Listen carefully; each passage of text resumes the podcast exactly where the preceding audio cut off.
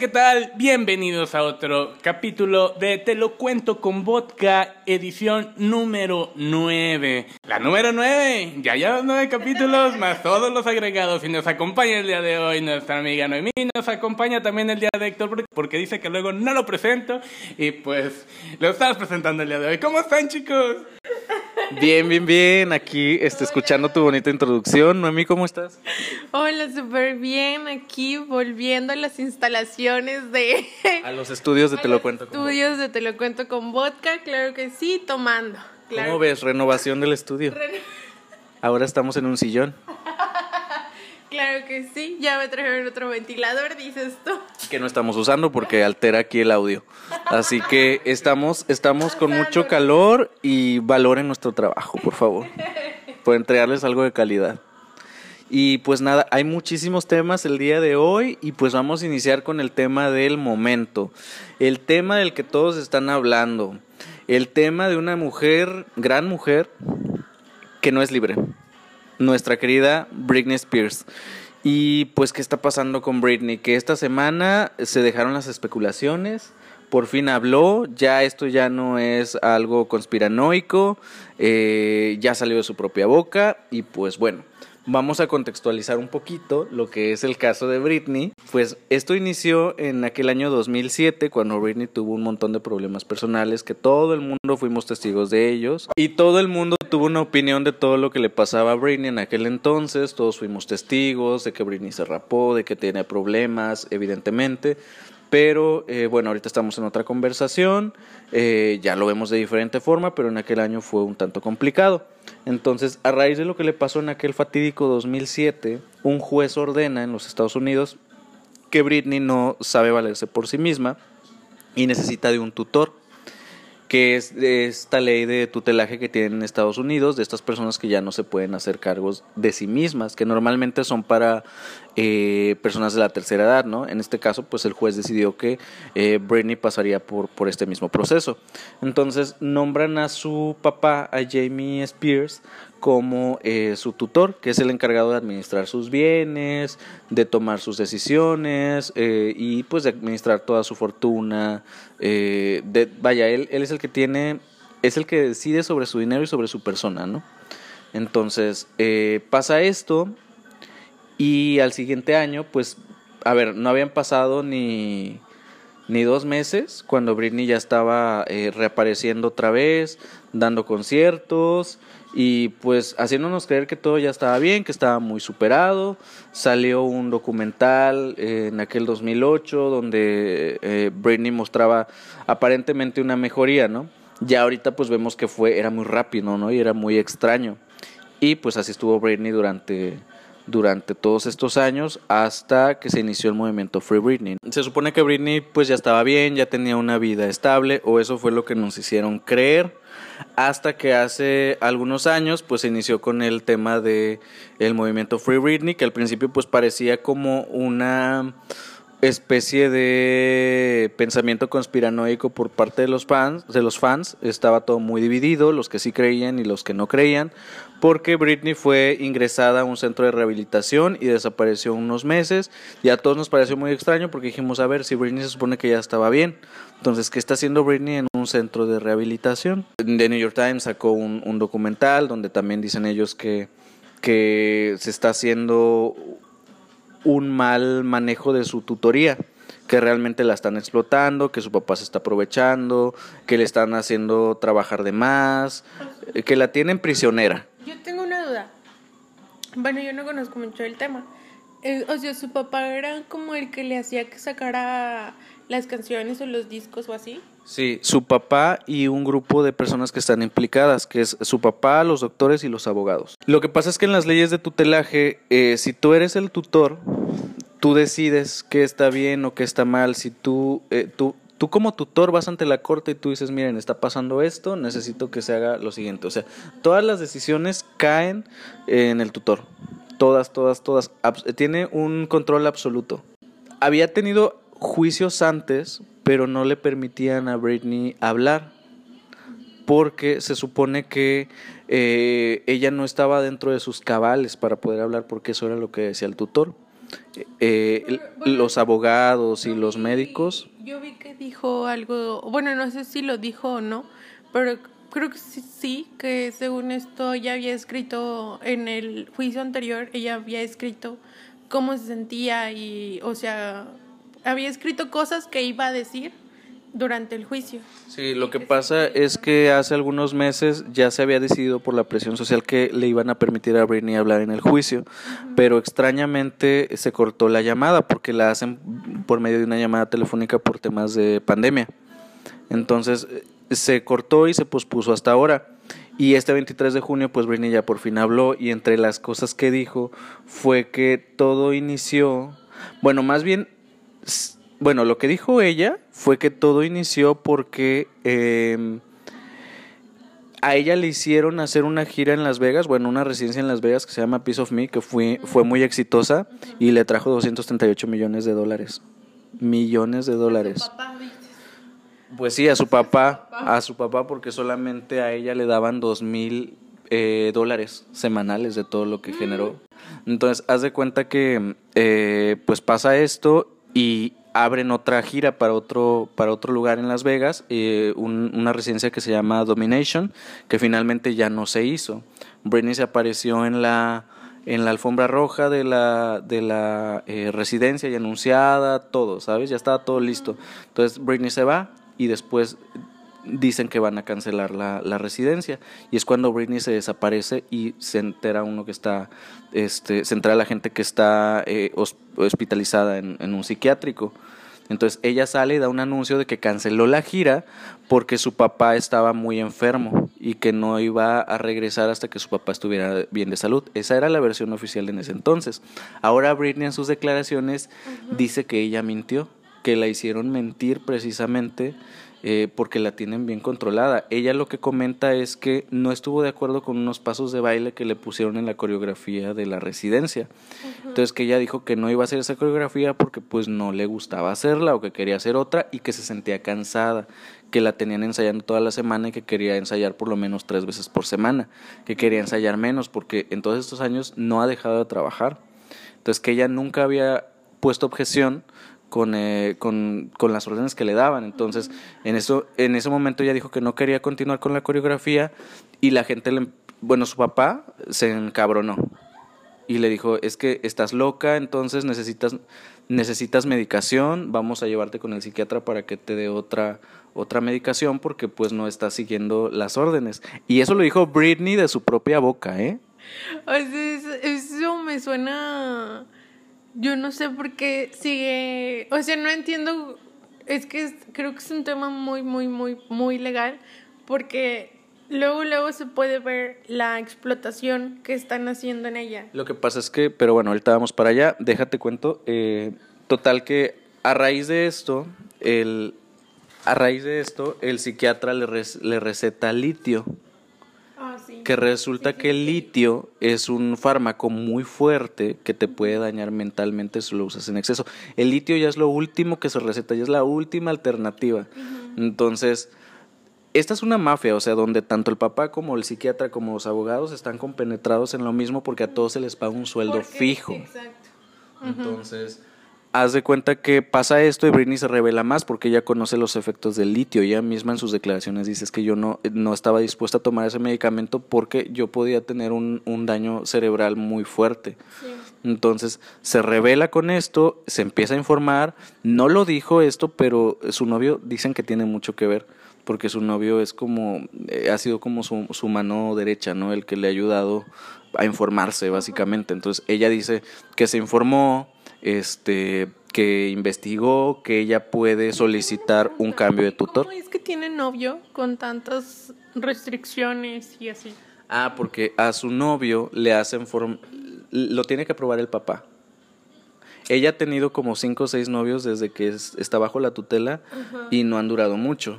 Me imagino por qué. Les hacen firmar un contrato de confidencialidad al- a, los novios y ellos no pueden decir nada. En sí el novio no ha dicho nada, pero ha utilizado métodos para dar a entender cosas, ¿sabes? Entonces, eh, total, eh, ella menciona que una vez que pasa esto, pues eh, el papá decide mandarla al- a internarla en un psiquiátrico, que fue cuando cancelaron la gira. Que ella le rogó durante una hora, dijo, para que no, este, para que no la, la hospitalizaran. Y que el papá nada más, ella dice, mi papá solamente lo disfrutó. Entonces, entre las cosas que mencionó e- ella, eh, dice, es que yo quiero ser feliz nada más, quiero ser libre, sé que necesito un poquito de terapia y la voy a tomar, pero necesito que sea este, terapia en mi casa, que no sea en lugares públicos, porque dice ella que su papá la mandaba a, a consultorios médicos y que mandaba a los paparazzi porque para que la captaran llorando al salir, porque pues cuando sales a terap- de terapia de sesión pues lloras, ¿no? Entonces, y ahí están las fotos, siempre la captaban llorando y pues la gente creía que la que estaba mal pues era ella, pero la verdad es que es normal, cuando vas a terapia pues sacas todo y lloras y ella dice, yo necesito terapia, pero yo quiero elegir mis doctores y quiero hacer una renovación de todo mi equipo de abogados y doctores y, y que y que se cambie la tutela. Si, si ellos creen que, quieren este que ella necesita que, que no sea su papá que sea una persona este imparcial. Ahora hay un tema por ahí porque también el papá tiene un historial desde antes de los problemas personales de Britney de que él es este alcohólico entonces cómo es posible que le dan el tutelaje de una persona que no se sabe valer por sí misma A otra persona que tampoco sabe valer por sí misma también tiene problemas. Entonces, desde ahí estamos mal. Entonces, ya están saliendo como que todas estas inconsistencias y todo gracias al, al, al tema del Free Britney, eh, que es un movimiento que realmente se dio eh, em, pues de manera digital, pero pues ahorita lo digital es ahorita lo digital es, es eh, la presión social, ¿sabes? Y está funcionando. Bueno, total que entre las cosas que dijo Britney, pues fue eso y que la han estado haciendo trabajar día y noche, día y noche en estos 13 años y que ya es suficiente, que ella ya no, ya no puede más y que quiere que su familia pague. Ella dijo, quiero que mi familia pague por lo que me ha hecho y que digan públicamente por qué me lo hicieron. Y no nada más dice mi papá, dice mi familia. Pues es que yo también digo, se supone que ya conocemos a su hermana, que también estuvo en un show y tiene una hija o hijo, no sé, que fue la que hizo Show 101 o algo así. Jamie Dean. Y lo que pasa también es que eh, ella mencionaba que dijo, estoy cansada de que mi familia salga a hacer entrevistas y que me hagan ver como una estúpida. Justamente porque tanto Jamie Lynn como su hermano Brian han dado declaraciones donde, pues sí, a Britney la hacen quedar como una enferma mental. Entonces, no se sabe, al decir mi familia, pues hablo en general. Entonces ella dice, quiero que paguen y yo quiero dar entrevistas, quiero que me permitan dar entrevistas porque quiero que el público se entere, quiero que la gente sepa lo que me está pasando y este y que ayude, porque la ley de tutelaje en, en Estados Unidos pues es un asco, es un asco. Entonces, ¿cómo es posible que una persona que no se sabe valer por sí misma lleva 13 años generando su propio dinero, trabajando duro, ¿sabes?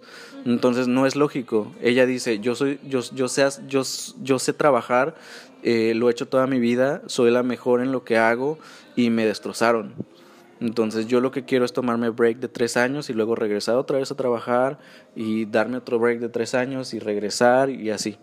Porque ella necesita vivir su vida, pero también quiere seguir con su carrera, pero no de esa manera como, como lo han hecho.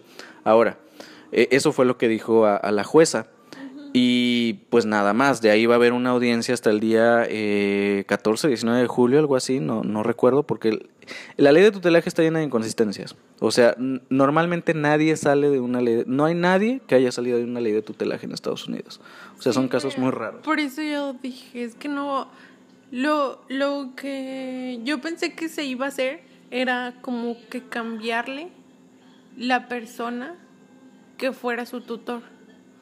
Porque yo no creo que le vayan a quitar el tutor. Yo no sé, porque aparte que yo también creo que lo, lo es muy complicado, pero aparte hay un tema de presión social, uno, que cada vez es más fuerte, y más ahora con las declaraciones de Britney. Sí, porque también ha habido otros juicios con otros artistas que también por la presión social am, hacen que enjuicien o am, como que les den condena a, como los de Me Too, del productor de cine y así, todos ellos, porque al principio como que se libraron y después por la presión ya lo tuvieron que enjuiciar y ya le dieron la sentencia. Sí, y la verdad es que lo que está pasando con Britney es muy importante porque em, también ya se está ejerciendo presión para una ley de reforma de tutelaje porque está llena de inconsistencias. Entonces Britney como figura pública pues está exponiendo leyes que son inconsistentes, ¿sabes? Y otra cosa que juega mucho a su favor es que Britney es la persona más joven que está bajo una ley de tutelaje. Por lo regular son personas viejitas de arriba de 60 años. Entonces, desde ahí ya hay como muchas inconsistencias. Yo tengo una duda. Cuando se habla de ley de tutelaje, se supone que un familiar de manera directa puede meter como una solicitud para que se cambie el tutelaje hacia su persona. ¿Por qué nadie lo ha hecho? Sí se puede hacer, pero es que el problema es que su papá no quiere dejar el tutelaje. ¿Por qué? Porque se le están llenando los bolsillos. Es, es una cuestión de juicio y es muy larga y muy tardada, pero se puede hacer. No veo que ninguno de sus familiares tenga una... Mira, ahorita su papá tiene una ley de restricción mientras eh, se resuelve el, el- el- el- la petición de Britney. Eso, eso te iba a decir, ¿cómo es que Britney ahorita está hablando? Porque ahorita está en stand-by. Sí. Por eso es que hemos vi- visto a Britney ahorita un poquito más libre con su novio y todo eso, la han También captado. que Está posteando más cosas como, o sea, con ella. Ah, ahorita que hablas de postear, justamente dice que, que ella las pocas veces que tomó litio, que se hacía, se sentía borracha, se sentía como borracha. Entonces, de repente cuando la veíamos rara en algunas tomas o cosas que subía a su Instagram, pues también se especula que, pues, eso. sí, que de por sí los medicamentos que tenía antes, este, ya, ya la tenían así, ¿sabes? Entonces, pues está muy fuerte. Ella dice que literal quiere que ver a los responsables en la cárcel. Ella dijo, yo quiero ver a los responsables en la cárcel. A raíz de esto, eh, The New York Times, otra vez, el que hizo el documental, eh, saca una serie de entrevistas porque hicieron una investigación. Entonces le preguntaron a su publicista, a personas que estaban muy cercanas a Britney en ciertas etapas del tutelaje, y una de ellas comenta que en alguna ocasión a Britney la hicieron subir a dar un concierto con fiebre, su papá, porque ya estaba la fecha ahí que no la podía cancelar. Entonces ella dio un concierto con fiebre, que así la tenían, o sea, la tenían, la tenían medicada y este y trabajando, era lo único. Bueno, eh, en el caso de que cambiase de tutela, sí, tal vez no manden a, no, no lleven a su papá a, a la cárcel, pero sí hay una perspectiva en la que cuando Britney sea libre, este, ella puede hacer, levantar una demanda y meter a su papá. Sí, y justo lo que ella busca es ponerle fin a su tutelaje. Ya si no se puede, por lo menos que le cambien de tutor, pero ella lo que quiere es el fin del tutelaje, porque ella misma dice que ella se puede valer por sí misma. Y yo y, lo, y le creo, porque mi mayor miedo, yo como fan, era de que es que todas estas entrevistas que he tenido en esos 13 años han sido muy robóticas, ¿sabes? Ha sido un guion y la verdad es que estaban guionadas. Todas sus respuestas se la daban para que las leyera en una entrevista. Y a los entrevistadores los condicionaban. Ellos tenían que revisar primero las, las preguntas y las tenían que probar. Entonces, si tú revisas todas las, las entrevistas que tiene Britney de 2008 hasta ahora, es una Britney completamente diferente a la Britney del 99 al 2007. O sea, y yo de verdad que tengo una biblioteca de Britney en mi cabeza. Este, yo, en, en mí siempre existió esa duda. Yo dije, es que Britney ya no es la misma. Britney siempre era de hablar en chinga, ¿sabes? Rapidísimo. Y, y de repente ya era como que muy lenta, estaba leyendo. Entonces, yo siempre supe que había algo raro ahí. Yo nunca me, yo nunca compré. Yo dije, es que no, no puedo, no, no te lo compro, ¿sabes? Sí, algo raro está pasando. Y este, y justo ahora que ella da sus declaraciones, te juro que, de verdad te lo juro, te lo juro, te lo, se los juro público, lloré. Minuto cuatro yo estaba llorando porque escuché a la Britney de antes hablar. Como ella siempre hablaba, en chinga, hasta la jueza le decía que parara, porque este, porque el periodista estaba escribiendo todo lo que decía. Ahora lo que ellos no sabían es que los audios se estaban ya filtrando en internet. Entonces tuvieron que parar un rato la, la audiencia. ¿Quién los grabó tú? Pues alguien que estaba ahí. Qué bueno que se estaban filtrando porque el mundo la escuchó. Sí, yo creo que eso era... A lo mejor yo creo que también la jueza le estaba diciendo que parara y no nada más porque estaban escribiendo, sino por... Es que creo, la verdad creo que ya todos están como en...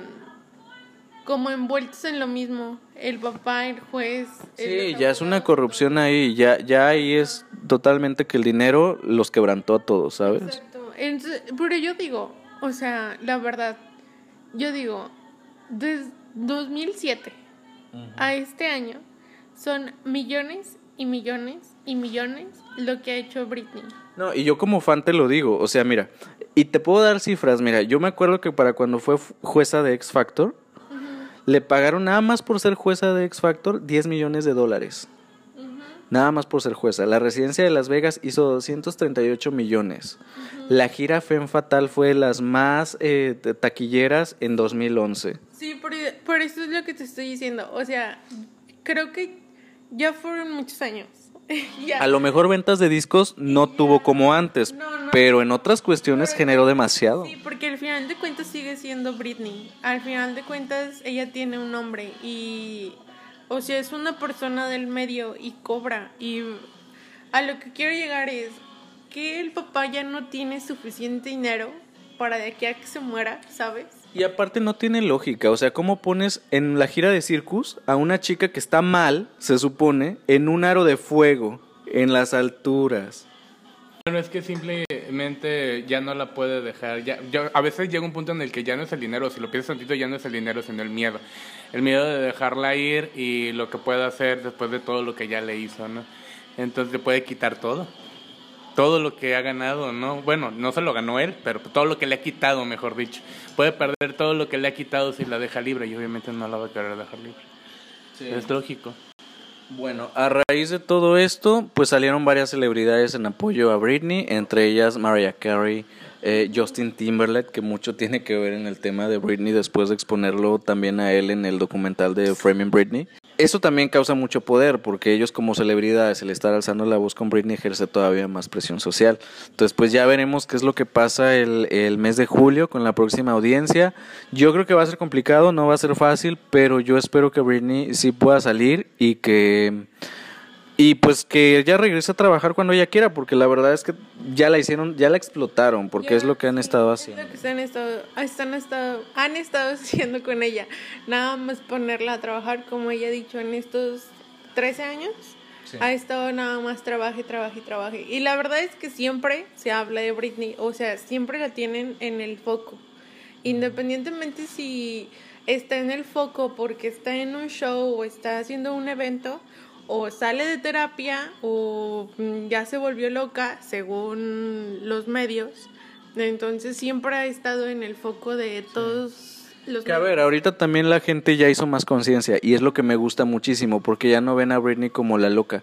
Ya incluso cuando salió el documental de, de, de New York Times se hizo conciencia de cómo la trató la prensa, de toda esta misoginia que hubo en su carrera. Entonces ya hay otro tema de conversación. La misma Britney decía, yo tenía en sus declaraciones, dijo, yo tenía mucho miedo de hablar porque yo creí que la gente no me iba a creer, que la gente iba a decir es Britney Spears, este, no le falta nada, eh, y se iban a reír de mí, que fue lo que dijo. Pues en 2007 todos nos reímos de ella. de su crisis existencial que le dio con su momento de Y rapar. desde ahí ella estaba pasando por un mal momento, porque el tema de su familia viene desde antes. ¿eh? Es que creo que literalmente se aprovecharon de ese momento en el que Britney no estaba bien. Pero siento que todos los seres humanos hemos tenido ese momento porque literalmente siempre decimos que estamos como en nuestro momento Britney porque estamos como quebrados, no estamos bien o X cosa que nos pase, pero literal nada más con ir a terapia todo se soluciona y, y ya, porque eso es lo que necesitamos, nada más ir a terapia. Pero se aprovecharon de, esa, de ese momento en el que ella estaba como muy quebrada y también de que era joven y no estaba como tan informada de todos esos temas legales como ahorita que le está Ahora, ya pasaron 13 años, o sea, si ella cometió errores, eh, yo creo que 13 años también ya son suficientes. Entonces, eh, eh, se dice, The New York Times dice en su investigación que ella desde 2014 está tratando de buscar la, el fin de la tutela.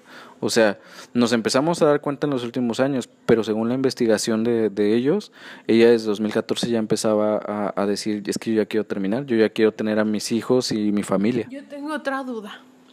¿Quién fue la persona que fue y les dijo al New York Times? Aquí tenemos esta historia. Cuéntenla. No, pues es que The New York Times empezó a investigar a partir de, de que se intensificó el movimiento Free Britney. Y entonces fue cuando ya se metió. Y qué bueno, porque The New York Times es el que está también poniendo mucho. Es muy, es muy verídico todo lo que, bueno, la mayoría, que cuentan y publican en ese... Sí, de hecho la información que les cuento ahí está, está en la página de New York Times, está en inglés, pero obviamente ahí el navegador les da opción de traducir. También hay algo de lo que la gente no está hablando. Pero, eh, y esta ya es cosa mía, pero hay un disco de Britney del 2012 que se llama, eh, o 2013, se llama eh, Britney Jean, que nos los vendieron como el álbum más personal de Britney. Entonces hasta el booklet tiene ahí este, fotos íntimas con sus hijos, todo muy feliz, ¿sabes? Todo muy hermoso. Y los fans empezaron a decir, es que la que canta sí es Britney, pero no es Britney del todo. Resulta que cada artista, cada cantante tiene una corista, una doble para hacerles paro ahí en los temas más altos, sobre todo si son de voces tan limitadas como Britney. Entonces, tiene, no recuerdo el nombre de esa corista, que ya todo el fandom la conoce. Entonces dicen, es que se escucha más la voz de ella que la de Britney. Y es verdad, si te pones a escuchar todo el disco, se oye, el, el 80% de ese disco es cantado por la corista y lo demás por Britney. Tienen voces muy parecidas, pero se, tienen una distinción. Entonces, hasta hay videos en YouTube donde están diciendo, esta es Britney, esta no, esta es Britney, esta, esta no. Entonces, eh, la mayoría de ese disco se supone, dicen que no está cantado por Britney. Y ahorita con, con toda esta información, hasta se me hace lógico de que a lo mejor ella ni siquiera quiso grabar. Puede, puede que a lo mejor no quiso grabar y también le hayan hecho tomar medicamento o algo, no sé. Sí, puede ser. Ahora sí que, pues, el tiempo dirá y Britney algún día va a contar su historia completa. Ella está dispuesta a contarlo y pues ya veremos qué es lo que pasa, ¿no? Y Eh, me es eh, encomiable, me, me, me da alegría, me, me enternece, me conmueve el hecho de que todas las personas se unan para, para una causa, una causa en común, este, el ayudar a una persona. Hoy en día no se toma tan en cuenta el apoyar, el ayudar a los demás, cada quien anda, cada quien por su lado. Cuando ves una causa así, ves a toda la gente unida y que realmente lo están logrando, la verdad es que es es muy alentador y la verdad es que muchas felicidades a todos aquellos que apoyan la causa. Sí, la verdad es que por esa parte a mí también me da mucho gusto porque ya, para bien o para mal, se utilizan las redes sociales. Entonces, temas como este que se están utilizando para bien, me encanta y que se haya rectificado las actitudes que se tienen a- hacia Britney, que siempre fue una imagen sexualizada, muy de que eres la rubia tonta y así la veían. Sí, es un estereotipo, o sea, que se quite ese estereotipo de que ella era la rubia que no sabía y nomás decía. Sí, que le hacen preguntas de sus pechos y cosas así. Entonces, eh, qué bueno que se está. Que, y qué bueno porque se lo debemos a Britney, la verdad. Eh, Sé que muchas personas van a decir, "Ay, es que ella no es Dios. No, se lo debemos porque creo que tanto su familia como la industria, como el público, le hicimos mucho daño. Y me incluyo como fan porque al final los fans también lo veíamos como un producto, ¿no? Porque cuando de repente sacó, dejó de sacar música por estos temas, porque ella no ha querido sacar música desde entonces, se ha rehusado a trabajar.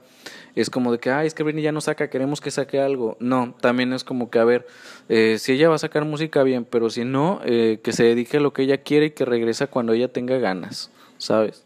Sí, y ahora lo vemos así, porque ya hemos como que avanzado en ese tema, pero antes sí era de que, pero con cualquier artista, literal, de que ya que hora vas a sacar tu disco, ya que hora esto, porque no los vemos como personas, ellos literalmente nada más están creando este tipo de contenido para entretenernos a nosotros, pero su vida no somos nosotros, aunque nos digan que somos nosotros, no somos nosotros, ellos siguen siendo personas, siguen teniendo su vida, siguen teniendo su familia y siguen queriendo tener vacaciones como todas las personas que trabajamos y queremos un Hay un humano detrás del artista y pero bueno, fuera de esto, la verdad es que el día en que Britney regrese de manera musical, te lo firmo que esa gira y ese disco que ella saque va a ser un éxito porque va a ser la Britney Sí. renovada, la Britney libre. Sí, ¿Verdad? sí, yo también pensé lo mismo. Cuando de verdad ella vaya a sacar un disco en el que ella ya sea Ella. literal Free Britney, ya va a ser totalmente un éxito. Porque hemos tenido éxitos en estos años, pero como, Como antes, ¿no? como antes, no. O sea, literalmente su primer disco donde ella, e- donde ella era ella, pues ya no hubo. Pero sigue siendo Britney y se le sigue queriendo. Sí, la verdad. Pero pues este es el tema de Britney, un poco extenso, pero muy interesante. Y vamos a seguir hablando de él porque le vamos a estar dando seguimiento. Y ni modo. Free, hashtag Free Britney. Vamos a pasar a otro, tema. no, otro tema. Sigue siendo el mismo tema el juicio, pero de otro artista. Y curiosamente el mismo día. El día 23 de junio también hubo una audiencia de Drake Bell, que ya les habíamos hablado de él en episodios anteriores. Drake Bell, pues recordemos que fue acusado por, eh, digamos que por corrupción de menores al haber, eh, al haber este, ex- expuesto a una menor de edad y tener, haber tenido pláticas sexuales eh, con ella. Y pues tuvo una detención hace unos días y pues ahorita ya le hicieron eh, su audiencia. Y pues eh, nada que pues Drake, Drake Bell se declaró culpable. Él estuvo bien asesorado y dijo pues tienes que decir inicio él había dicho de que no era inocente, que no sé qué, que, que me están inventando y no sé qué tanta cosa. Y ya, creo que sí, lo único que pudo haber hecho eh, mejor para que le dieran menos tiempo fue declararse culpable, que lo que hace declararse culpable es cooperar con la justicia y le dan menos tiempo del que merece. Justo, y le van a dar de 18 a 24 meses de eh, prisión, podría ser, o tres años de libertad condicionada. Pues sencillamente era algo que ya se veía venir, según la investigación las pruebas estaban ahí, este, lo mejor en su caso, si ya había pruebas contra él, era este, declararse culpable o la penalización iba a ser mucho mayor. Supongo que se declaró culpable para que así la sentencia fuera menor. O se iba a alargar el, el, el, el proceso también. Sí, también eh, por ser una persona pública, al llevar un proceso tan- muy largo y mediático no, Ajá, no, le, no le convenía. Porque iba, la verdad es que le, si yo tenía esto y ya tenía antecedentes como hablamos en, el, en, los, en los episodios pasados con otras cosas que también eran con menores, entonces lo que iban a sacar era sacarle más trapitos al sol, aumentarle esas cosas con lo que está pasando y aparte lo que tengo entendido es que también iba a hablar la Pues, la chava. Sí, la víctima. O sea, iba a hablar. Y si ella hablaba y exponía todo el caso y exponía todo, iba a ser muchísimo peor para él. La aceptó solamente porque le dijeron, oye, mi chavo, si no lo aceptas, te me vas a ir, pero sí te me vas a ir al bote. Al bote. O sea, sí te ibas a ir al bote y te ibas a ir de verdad.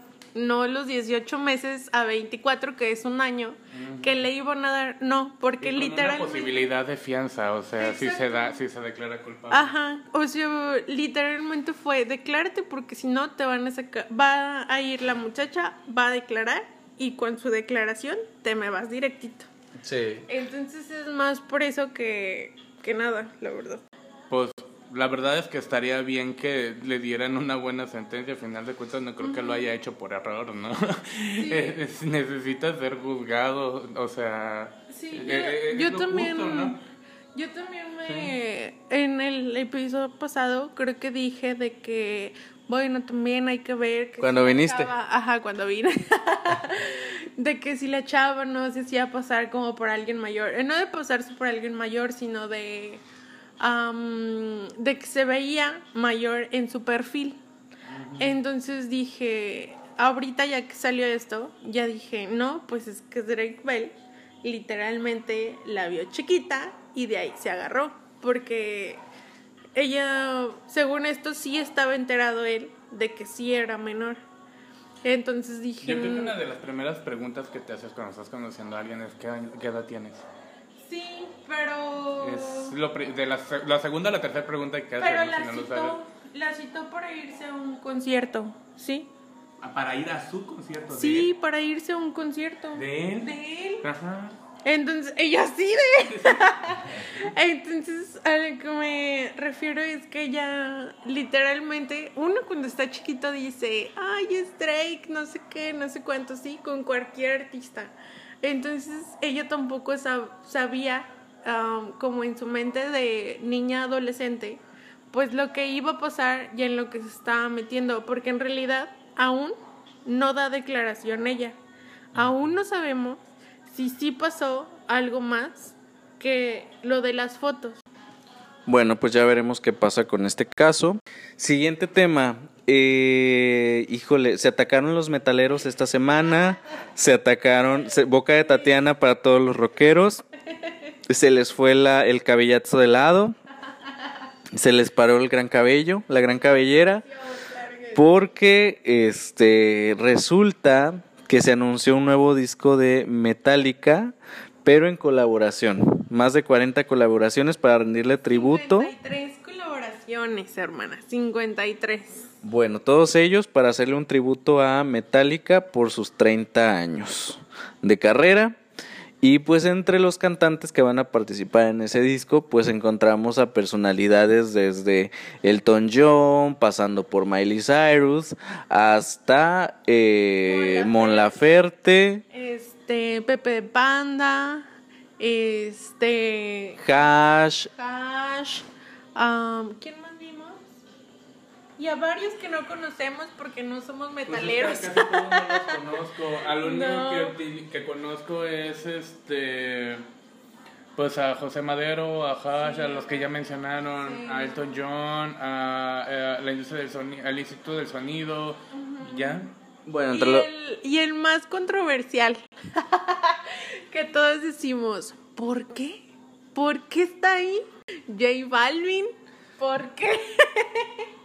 Pues sí, este, es, esos son los que van a colaborar y pues las personas fans de Metallica y del rock y el metal en general, pues se me atacaron y empezaron ahí a, a, este, a mostrar su descontento en las redes sociales, armó mucho desmadre, todas estas personas implicadas fueron trending topic ese día y pues está una división ahí de opiniones, ¿no? Entre los eh, metaleros eh, de Hueso Colorado que dicen yo no quiero esa mierda y entre otros que dicen, güey, pues todos los días cobrarían horrible en, los bares a Metallica y ahorita sí te molestas.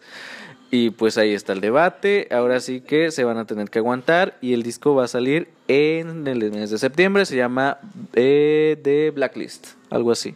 Sí, Blacklist. Creo que pueden buscar este el video de Miley con la canción de Metallica. Sí, salió con Miley la canción de Nothing Else to Matters. Ajá. Y muy buena, la verdad es que a mí sí me gustó muchísimo eh, la canción. Yo amo a Miley, yo soy popero, no me molesto. Es que como nosotros amamos, es- esta casa ama a Miley Llama el pop. y ama el pop, por eso no nos causa conflicto. Pero como no somos metaleros, no estamos como Tatiana, ¿sabes? Pero Marco nos quiere compartir algo. Yo se los dije hace rato que la estábamos escuchando otra vez.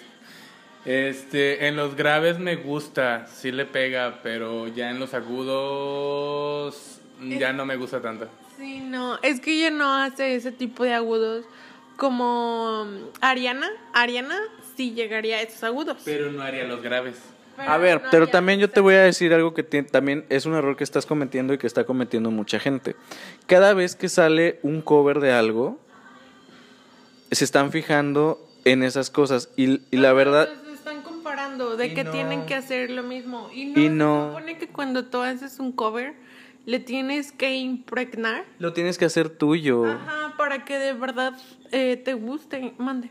Pero es que no lo hizo suyo, sigue siendo la esencia de la misma canción. No, No. No. Siguió el mismo parámetro, la misma línea. no. No, porque le tienen que cambiar, literalmente le tienen que cambiar el tono para el tono de Miley. Así es, y es ahí donde ya lo hace suyo. Por eso es que tú no escuchas esos graves. No, yo normalmente cuando escucho un cover que lo hacen suyo, hay- escucho un cambio más allá de solo el tono. Bueno, esa ya es tu perspectiva. Pero la verdad es que eh, eh, es que no, porque es que es que mira, es que Miley no te es que Miley obviamente no te va a dar los graves de, de estas personas. No los no lo va a hacer, ni los altos ni lo que el, el esti- el mismo esti- el estilo vocal no lo va a hacer. Simplemente es más, desde el mismo desde el hecho de que cada artista tiene un tipo de voz, hasta está clasificado. Entonces, desde ahí ya no te puede entregar lo mismo, ¿sabes? Entonces es imposible. Literalmente son covers y lo que se busca es que aunque no llegue a esos tonos que lo hace el artista original, se apropie o haga su canción. Y olvidándonos un poco de que es un cover, es un homenaje, ¿eh? Sí, es un homenaje, no te tienes que fijar en estas. Años, por sus 30 años de Metallica. Y es un homenaje que ellos y su equipo decidieron también, esa es otra. Uy, no invitaron a Moderato. Ay, sí es cierto. Bueno, es que también se debe de tomar en cuenta que es un gusto en particular. Al final de cuentas, si es un homenaje, si es un cover, si lo hicieron, hay que ser abiertos. Yo lo he escuchado muchas veces. En lo particular no me molesta, pero pues tampoco me gusta del todo. Eh, no es algo que escucharía de manera como... Y justo has dado en el clavo. Y, y es justo en el clavo y es lo que le quiero decir a todas las personas atacadas con, con esto de Metallica. Que pasa lo mismo que con los refritos de Disney en las películas. Si no te gusta la canción de Miley o la canción que va a salir de J Balvin de Metallica, Escuches, mamona. no la escuches, ve a escuchar la de Metallica. No pasa nada. Por eso es- existe el original y existe el cover. Véate a ver la original. Quédate con tu programa. Independiente de que sea un gusto o no, o que lo haya visto alguna vez o no, que no sepa si funciona o no, yo les he dicho muchas veces, es algo que no consumo, pero pues tampoco le echo como hate, ¿no? Eh, sí, eh, Nomás a sus altos y a sus... no, les, comento la perspectiva de cómo lo vi yo, pero tampoco les estoy diciendo que sea malo, ¿sí? No. No, No, ah, no, no, no nada más estoy eso, así pero- le estoy no. comentando una perspectiva. Ah, ah. Pues quédate con tu programa. Ya no me meto. Pero bueno, ya. Pasemos al siguiente tema porque nos vamos a aventar la lata de Porque alguien se nos está yendo ya del set, dice. Vamos a hablar de dos cantantes, eh, una que conocemos todos, por lo menos si tuvimos una infancia en los noventas, de Tatiana, la reina de los niños, que nos acompañó a muchos desde chiquitos y ahora ya como adultos. Patio de mi casa, claro que sí. Pimpón el muñeco, etc., el gato viudo, eh, la víbora de la mar, Ajá. todos esos temas que ustedes ya conocen. Ah, y también hay otros como eh, el del elevador, Chicas de hoy, Tururú Tururú, etc. Todas estas canciones que sacó también Tatiana antes de ser la reina de los niños. Tatiana sacó un dueto con una drag queen muy conocida, regiomontana y una de las mejores a nivel nacional que se llama eh, Miss Velvetin, el diamante púrpura. Eh, y sacaron una canción, bueno, sacaron un mix, más bien eh, fue como una especie de eh, participación para el mes del orgullo, para conmemorar el mes del orgullo. Y pues hicieron un cover de eh, las canciones de Cher, de Lady Gaga y de Madonna. Lanzaron video y todo, eh, se echó Tatiana los grandes pasos. eh, Claro que sí, se, puso a boguear, algo que Velvety no pudo hacer. no, pues es que también es de la época de Tatiana. Sí. Tatiana en su adolescencia estaba Vogue en todo, en todo su esplendor. Pero bueno, total que salió. Eh, a la comunidad gay nos encantó. Todos le expresamos nuestro amor a Tatiana y su apoyo, porque aparte también se mostró a favor de los derechos eh, LGBT. Y pues bueno, total que todo iba muy bonito, todo iba muy precioso. Pero estos fans conservadores de Tatiana, ahora sí que se les fue la boca de Tatiana. Literal. Literal, se les fue. Y más porque Tatiana sigue teniendo ese público niño. Imagínate cómo los papás tan conservadores que tiene, o sea, que exponen, no exponen, sino que les dan como ese contenido a sus hijos de Tatiana, como no les no les gusta ya no van a querer consumirlo. Pues atacaron y precisamente dijeron, no, Tatiana, me has decepcionado, que estás, que estás apoyando a esta gente, qué mal ejemplo para nuestros hijos, te vamos a dejar de seguir, yo te admiraba, este, cómo te atreves a apoyar a estos desviados, no quieras imponer a nuestros niños cosas que no, todo este discurso que tiene toda esta gente, ¿no? De que ¿cómo vas a creer que le vas a imponer esas ideologías sodomitas a mis hijos? Entonces, literalmente, aquí no se trata de imponer nada, simplemente se trata de que las personas hagan lo que quieran hacer y amen a la persona que quieran amar, independientemente de todo lo que se ha hablado de que se defiende en este programa, el sexo, eh, el género, la identificación, o sea, independientemente de todo eso, aquí nada más se viene a amar, amar a la vida, amar a una persona y amar todo, la verdad. Y sí, fue justamente lo que dijo eh, Tatiana, porque después de recibir estos ataques y que perdió más de 200, no, 200 seguidores, algo así, eh, que tampoco eran muchos, porque ella tiene más de 300 mil pero sí hubo un, número considerable de gente que la empezó a dejar de seguir y ella muy firme en su decisión dijo qué bueno que me dejaron de seguir porque yo sigo firme en la lucha este y eso me hace ver y eso me hace ver que todavía se necesita abrir la conversación y se necesita dar este tipo de visibilidad. Y qué bueno, ajá, y qué bueno que este tipo de artistas que se dedican a dar como a los niños, o sea, que se dedican a entretener a los niños, se abran a este tipo de temas y se abran como que nacionalmente, porque nada más es aquí esta tienda. Pero... Que a nivel Latinoamérica, ¿eh? Sí, también, pero también, o sea, es... Los que crecimos con ella es mucho, mucho, mucho México. Pues Entonces, que ella diga que está bien que quieras a la persona que quieras independientemente de todo. Que los niños, este sepan que todo está bien y normalizar este asunto con los niños y que los niños crezcan sabiendo que pueden amar a quien quieran amar. Y aparte, literal, este producto ni siquiera era para los niños. Los atacados fueron los papás. Como dijo Tatiana, eh, yo soy una cantante y yo canto... Para los de nuestra edad, dices. esto era para nosotros, es que literal. Entonces, e, ella es multifacética, ella ha cantado, ella cantó para los papás de estos niños, que fue cuando sacó Peligro en el elevador, estos dos discos ochenteros que se salían totalmente del concepto de la reina de los niños, y luego le cantó a sus hijos con el concepto de infantil.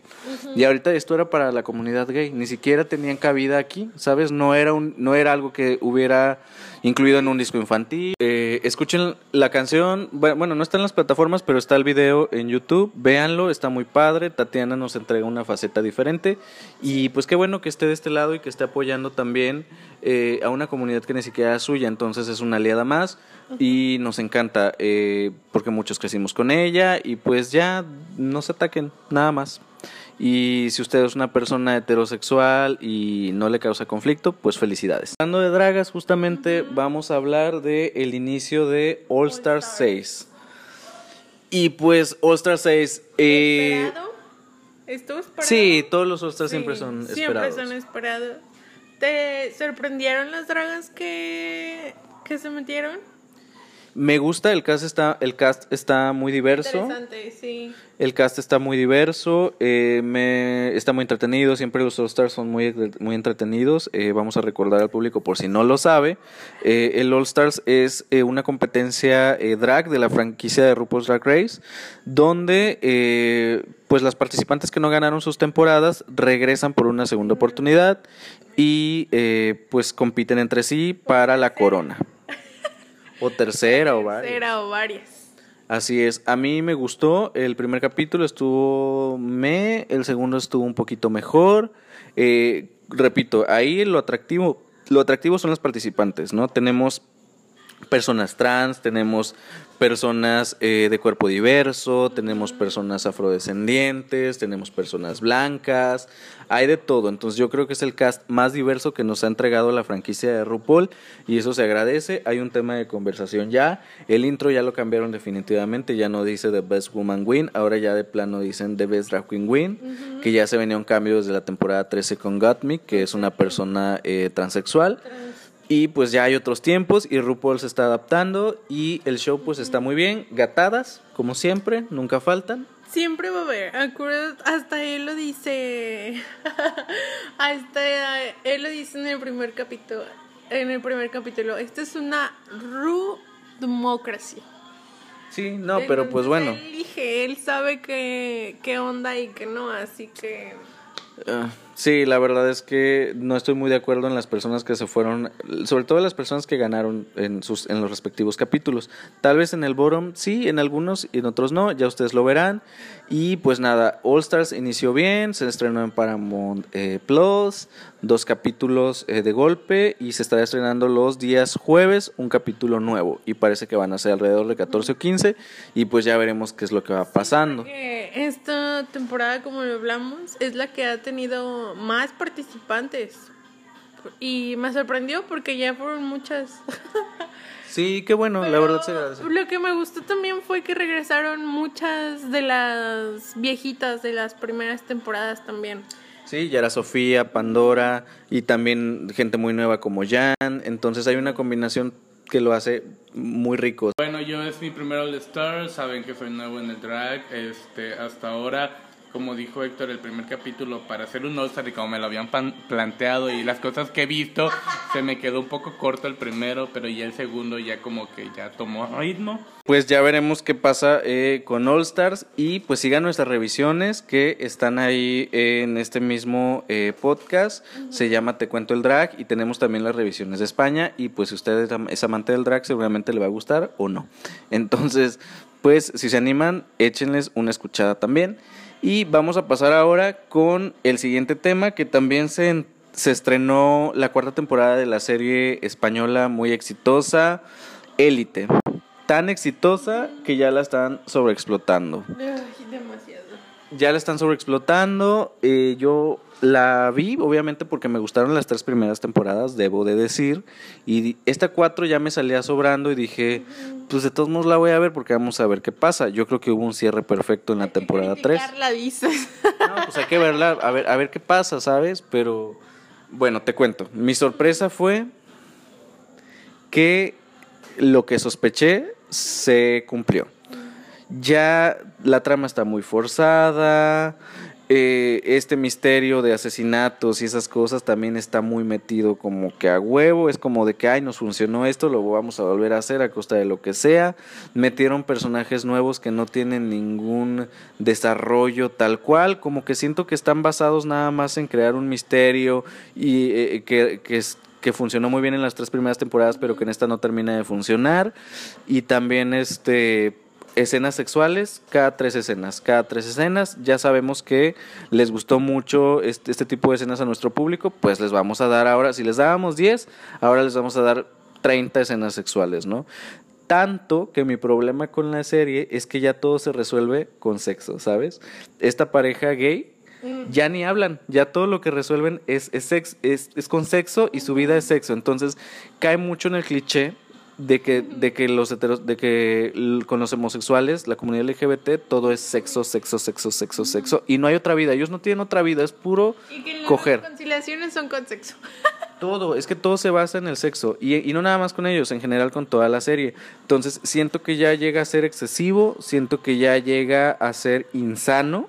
Ya no es sano precisamente porque hay un tema con un personaje menor de edad menor de edad en la serie, porque la chica ya, ya es más grande, obviamente, pero supone que ahí están en la prepa y son menores de edad, entonces ella empieza a prostituirse y se empieza a romantizar el tema de la prostitución de una menor de edad, güey, que no lo ves en un principio, pero que si tú te pones a analizar, eh, pues es que están romantizando la prostitución infantil, si me explico, la corrupción de menores. Entonces ahí está mi primer problema. Mi, mi, siguiente problema es que como ya lo estaba viendo con ojos críticos más que por, con otra cosa, porque no me atrapó, me di cuenta que no había personas de cuerpo diverso, no hay personas gorditas en, en la temporada. Y dije, tampoco en las otras, no hay, no existen las personas gorditas. Cuando te dije, ¿por qué está Elite? Me dijiste, no, pues es que no hay personas de cuerpo diverso. Y luego te pregunté, literal, ¿y en las otras sí? Porque, o sea, yo no he visto las temporadas como tal no les he visto. Sé de lo que se trata, tanto la temporada 1 como la 2 y la ul- creo que La tres. la 3, la última que hizo con Dana Paola. Creo que tuvo un cierre. La 3 sí la vi completa, pero creo que ahí se cerraba como que todo.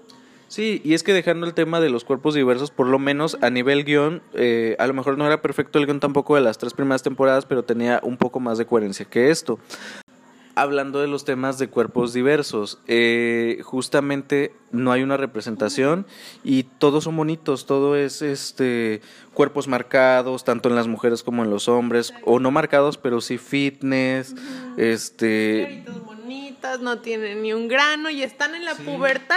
Y mujeres delgadas. o Ay, sea, no. Entonces siento que sí cae en un tema de superficialidad donde no hay cabida para personas que no cumplen con real. estas características.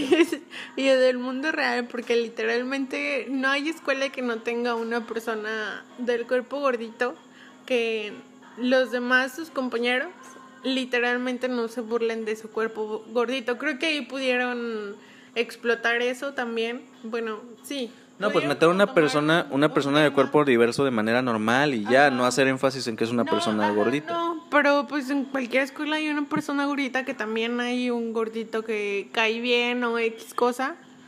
Entonces creo que también pudieron meterlo, pero también no hay tanta...